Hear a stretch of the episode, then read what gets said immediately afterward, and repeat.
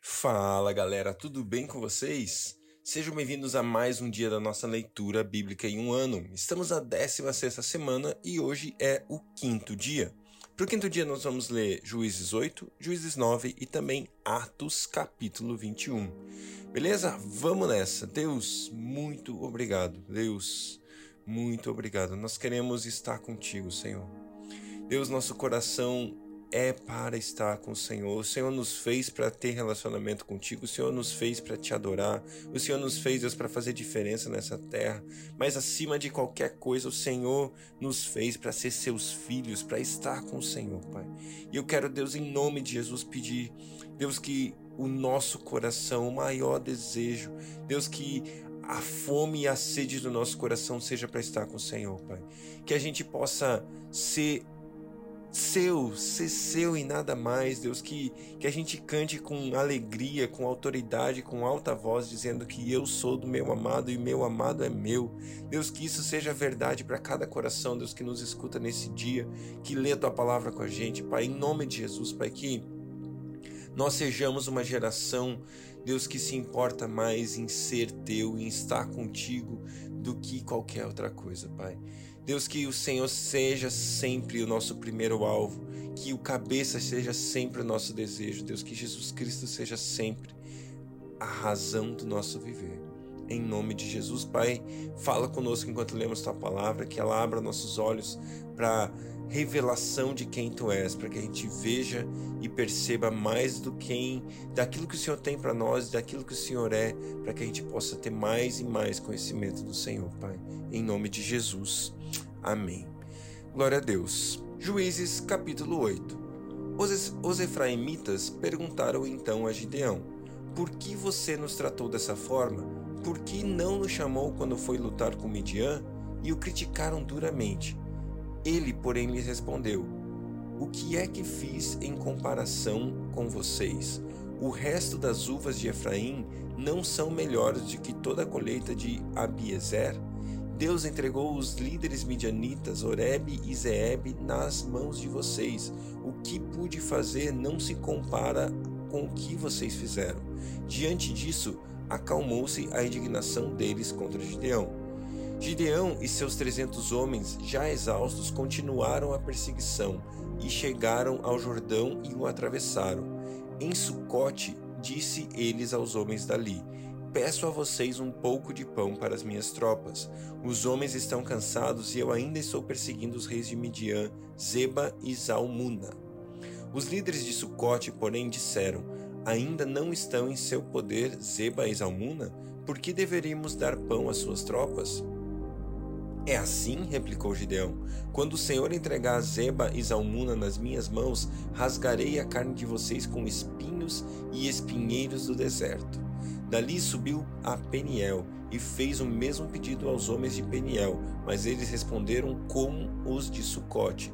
Aos homens de Peniel ele disse: Quando eu voltar triunfante, destruirei essa fortaleza. Ora, Zeba e Zalmuna estavam em Carcor, e com eles cerca de quinze mil homens. Eles foram todos os que sobraram dos exércitos dos povos que vinham do leste, pois cento e vinte mil homens que portavam espadas tinham sido mortos. Gideão subiu pela rota dos nômades, a leste de Noba e Jogbeá, e atacou de surpresa o exército. Zebá e Zalmuna, os reis, os dois reis de Midian fugiram, mas ele os perseguiu e os capturou, derrotando também o exército. Depois Gideão, filho de Joás, voltou para a batalha pela subida de Eres. Ele capturou um jovem de Sucote e o interrogou, e o jovem escreveu para Gideão os nomes dos setenta e sete líderes e autoridades da cidade. Gideão foi então a Sucote e disse aos homens de lá: Aqui estão Zeba e Zalmuna, acerca dos quais vocês zombaram de mim, dizendo: Ainda, ainda não estão em seu poder Zeba e Zalmuna?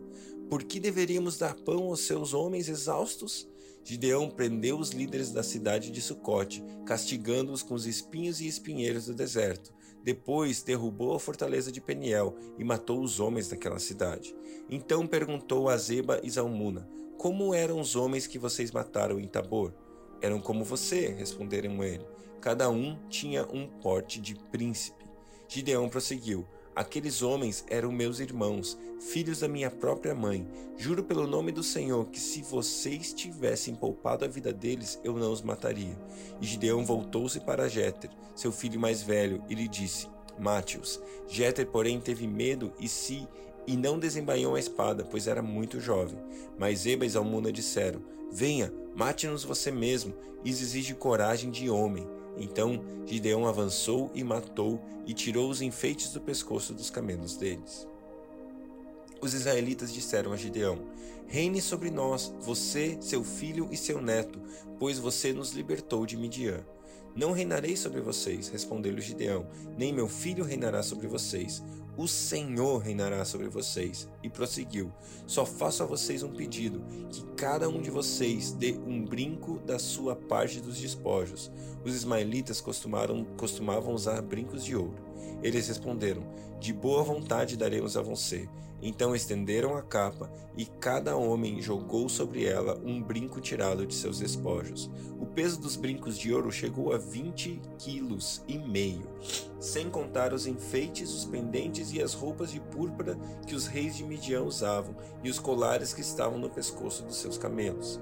Gideão usou o ouro para fazer um manto sacerdotal que ele colocou em sua cidade, em Ofra todo Israel prostituiu-se fazendo dele objeto de adoração e veio a ser uma armadilha para Gideão e sua família.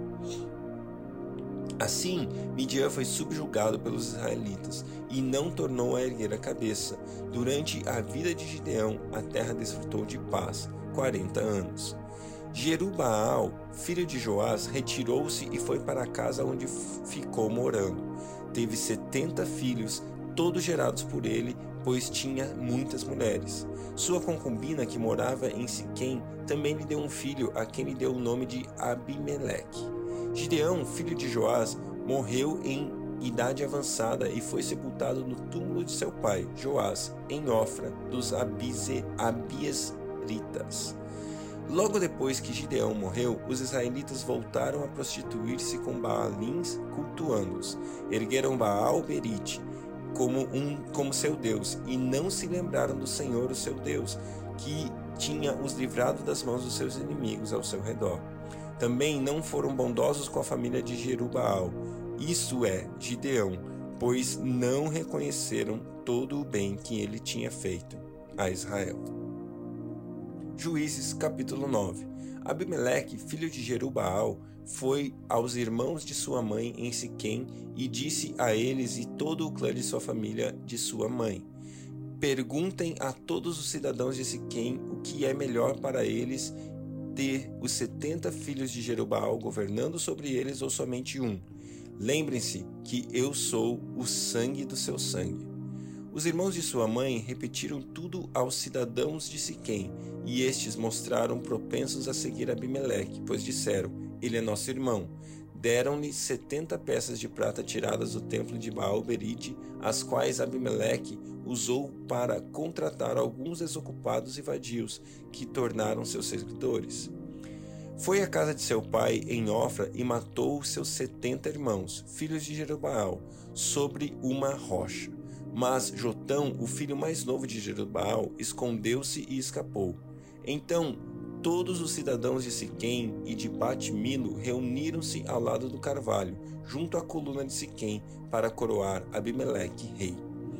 Quando Jotão soube disso, subiu ao topo do monte Gerizim e gritou para eles: Ouçam-me, cidadãos de Siquém, para que Deus os ouça. Certo dia as árvores saíram para ungir um rei para si.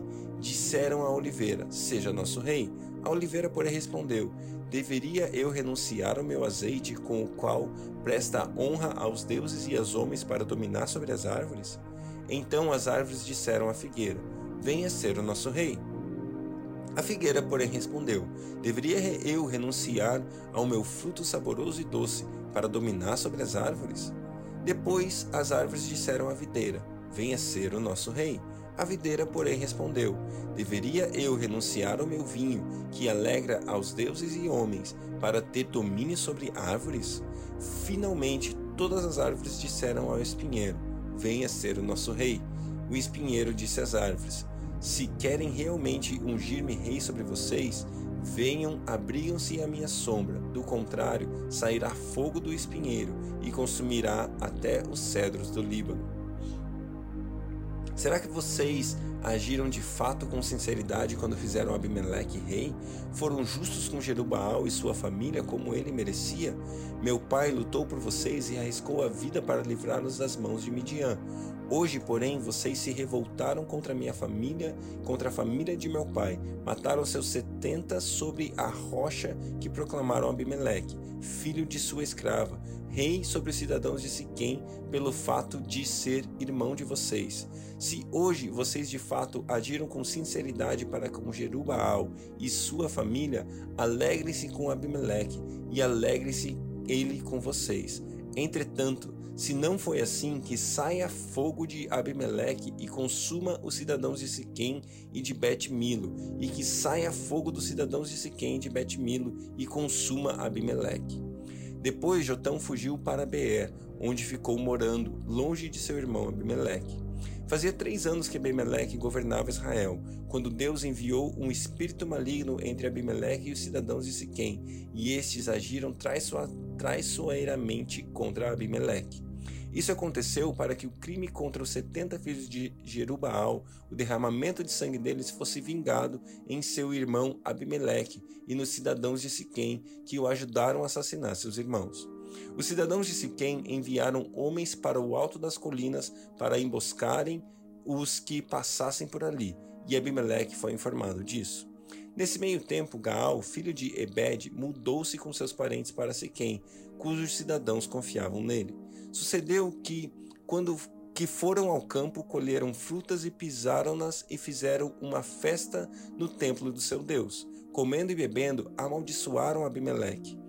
Amaldiçoaram Abimeleque. Então Gaal, filho de Ebed, disse: Quem é Abimeleque para que o sirvamos? E quem é Siquém? Não é ele o filho de Jerubaal? E não é Zebul o seu representante?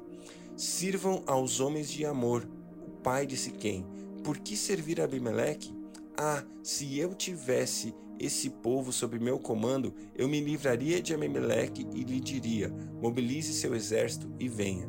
Quando Zebul, o governante da cidade, ouviu o que dizia Gaal, filho de Ebed, ficou indignado. Secretamente enviou mensageiros a Abimeleque, dizendo: Gaal, filho de Ebed, e seus parentes vieram a Siquém e estão agitando a cidade contra você. Venha de noite você e seus homens e fiquem à espera no campo. De manhã, ao nascer do sol, avance contra a cidade. Quando Gaal e sua tropa atacarem, faça com eles o que acha melhor. Assim, Abimeleque e todas as suas tropas partiram de noite e prepararam emboscadas perto de Siquém, em quatro companhias. Ora, Gaal, filho de Ebed, tinha saído e estava à porta da cidade, quando Abimeleque e seus homens saíram da sua emboscada. Quando Gaal os viu, disse a Zebul: Veja, vem gente descendo dos altos do alto das colinas. Zebul, porém, respondeu: Você está confundindo as sombras dos montes com os homens. Mas Gaal tornou a falar: Veja, vem gente descendo da parte central do território, e uma companhia está vindo pelo caminho do carvalho dos adivinhadores. Disse-lhe Zebul: Onde está toda aquela sua conversa? Você dizia: quem é Abimeleque para que o servamos? Não são estes homens que você ridicularizou? Saia e lute contra eles. Então Gaal conduziu para fora os cidadãos de Siquém e lutou contra Abimeleque. Abimeleque o perseguiu e ele fugiu. Muitos homens de Siquém caíram mortos ao longo de todo o caminho até a porta da cidade. Abimeleque permaneceu em Arumá e Zebul expulsou Gaal e seus parentes de Siquém. No dia seguinte, o povo de Siquém saiu dos campos e Abimeleque ficou sabendo disso. Quando dividiu os seus homens em três companhias e armou emboscadas no campo. Quando viu o povo saindo da cidade, levantou-se contra ele e atacou. Abimeleque e suas tropas que estavam com ele avançaram até a porta da cidade. Então, duas companhias avançaram sobre, estavam, sobre os que estavam nos campos e os mataram. Abimeleque atacou a cidade o dia todo até conquistá-la e matar o seu povo. Depois, destruiu a cidade e espalhou sal sobre ela. Ao saberem disso, os cidadãos que estavam na torre de Siquém entraram na fortaleza do templo de El Berite Quando Abimeleque soube que haviam se reunido lá, ele e todos os seus homens subiram no monte Zalmon. Ele apanhou um machado, cortou um galho de uma árvore e o pôs nos ombros.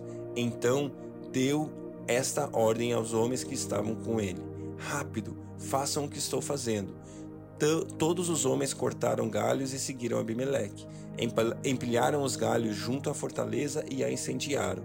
Assim morreu também o povo que estava na torre de Siquém, cerca de mil homens e mulheres. A seguir, Abimeleque foi a Tebes, sitiou-a e conquistou-a, mas dentro da cidade havia uma torre bastante forte, para a qual fugiram todos os homens e mulheres, todo o povo da cidade. Trancaram-se por dentro e subiram para o telhado da torre. Abimeleque foi para a torre e atacou-a. E quando se aproximava da entrada da torre para incendiá-la, uma mulher jogou uma pedra de moinha na cabeça dele e lhe rachou o crânio. Imediatamente ele chamou seu escudeiro e lhe ordenou: Tire a espada e mate-me, para que não digam que uma mulher me matou. Então o jovem o atravessou e ele morreu. Quando os israelitas vier, viram que Abimeleque estava morto, voltaram para casa. Assim Deus retribuiu a maldade que Abimeleque, Abimeleque praticara contra seu pai, matando seus setenta irmãos. Deus fez também os homens de Siquém pagarem por toda a sua maldade. A maldição de Jotão, filho de Jerubaal, caiu sobre eles. Atos capítulo 21 Depois de nos separarmos deles, embarcamos e navegamos diretamente para Cós. No dia seguinte, fomos para Rhodes e dali para Pátera, Pátara. Encontrando o navio que ia fazer a travessia para a Fenícia, embarcamos nele e partimos. Depois de avistarmos Chipre e seguimos rumo ao sul, navegamos para a Síria. Desembarcamos em Tiro, onde o nosso navio deveria deixar sua carga. Encontrando ali os discípulos ali, ficamos com eles sete dias. Eles, pelo Espírito, recomendaram a Paulo que não fosse a Jerusalém. Mas, quando terminou nosso tempo ali, partimos e continuamos nossa viagem. Todos os discípulos, com suas mulheres e filhas, nos acompanharam até fora da cidade, e ali na praia nos ajoelhamos e oramos. Depois de nos despedirmos, embarcamos e eles voltaram para as casas. Demos prosseguimento à nossa viagem e, partindo de Tiro, aportamos em Ptolemaida, onde saudamos os irmãos e passamos um dia com eles. Partindo no dia seguinte, chegamos a Cesareia e ficamos na casa de Filipe, o evangelista, um dos sete ele tinha quatro filhas virgens que profetizavam. Depois de passarmos ali vários dias, desceu da Judéia um profeta chamado Ágapo. Vindo ao nosso encontro, tomou o cinto de Paulo e, amarrando em suas próprias mãos e pés, disse: Assim diz o Espírito Santo. Desta maneira, os judeus amarrarão o dono deste cinto em Jerusalém e o entregarão aos gentios. Quando ouvimos isso, nós e o povo dali rogamos a Paulo que não subisse para Jerusalém. Então Paulo respondeu: Por que vocês estão chorando e partindo o meu coração? Estou pronto não apenas para ser amarrado, mas também para morrer em Jerusalém pelo nome do Senhor Jesus. Como não pudemos dissuadi-lo, desistimos e dissemos: Seja feita a vontade do Senhor. Depois disso, preparamos-nos e subimos para Jerusalém. Alguns dos discípulos da Cesareia nos acompanharam e nos levaram à casa de Manson, onde deveríamos ficar. Ele era natural de Chipre, de Chipre, um dos primeiros discípulos. Quando chegamos a Jerusalém, os irmãos nos receberam com alegria. No dia seguinte, Paulo foi conosco encontrar-se com Tiago, todos os presbíteros estavam presentes. Paulo o saudou e relatou minuciosamente o que Deus havia feito entre os gentios por meio do seu ministério. Ouvindo isso, eles louvaram a Deus e disseram a Paulo: Veja, irmão, quantos milhares de judeus creram, e todos eles são zelosos da lei. Eles foram informados de que você ensina todos os judeus que vivem entre os gentios a se afastarem de Moisés, dizendo-lhes que não circuncidem seus filhos nem vivam de acordo com os nossos costumes. Que faremos? Certamente eles saberão que você chegou, portanto, faça o que dissemos. Estão conosco quatro homens que fizeram um voto. Participe com esses homens dos rituais de purificação e, e pague suas despesas, para que raspem a cabeça. Assim, todos saberão que não é verdade o que falam de você, mas que você continua vivendo em obediência à lei. Quanto aos gentios convertidos, já lhes escrevemos a nossa decisão de que eles devem abster-se de comida sacrificada a ídolos, do sangue da carne dos animais estrangulados e da imoralidade sexual. No dia seguinte, Paulo tomou aqueles homens e purificou-se com eles. Depois foi ao templo para declarar o prazo do cumprimento dos dias da purificação e da oferta que seria feita individualmente em favor deles. Quando já estavam para terminar os sete dias, alguns judeus da província da Ásia, vendo Paulo no templo, agitaram toda a multidão e o agarraram gritando: Israelitas, ajudem-nos! Este é o homem que ensina a todos em toda parte contra o nosso povo, contra a nossa lei e contra esse lugar. Além disso, ele fez entrar gregos no templo e profanou este santo lugar. Anteriormente, eles haviam visto o Éfesio Trófimo na cidade com Paulo e julgaram que Paulo o tinha introduzido no templo. Toda a cidade ficou alvoroçada e juntou-se uma multidão. Agarrando Paulo, arrastaram-no para fora do templo e imediatamente as portas foram fechadas. Tentando-lhes Tentando eles matá-lo, chegaram as notícias ao comandante das tropas romanas que toda a cidade de Jerusalém estava em tumulto. Ele reuniu imediatamente alguns oficiais e soldados e com eles correu para o meio da multidão. Quando viram o comandante, e os seus soldados pararam de espancar Paulo. O comandante chegou, prendeu-o e, o, e ordenou que ele fosse amarrado com suas correntes.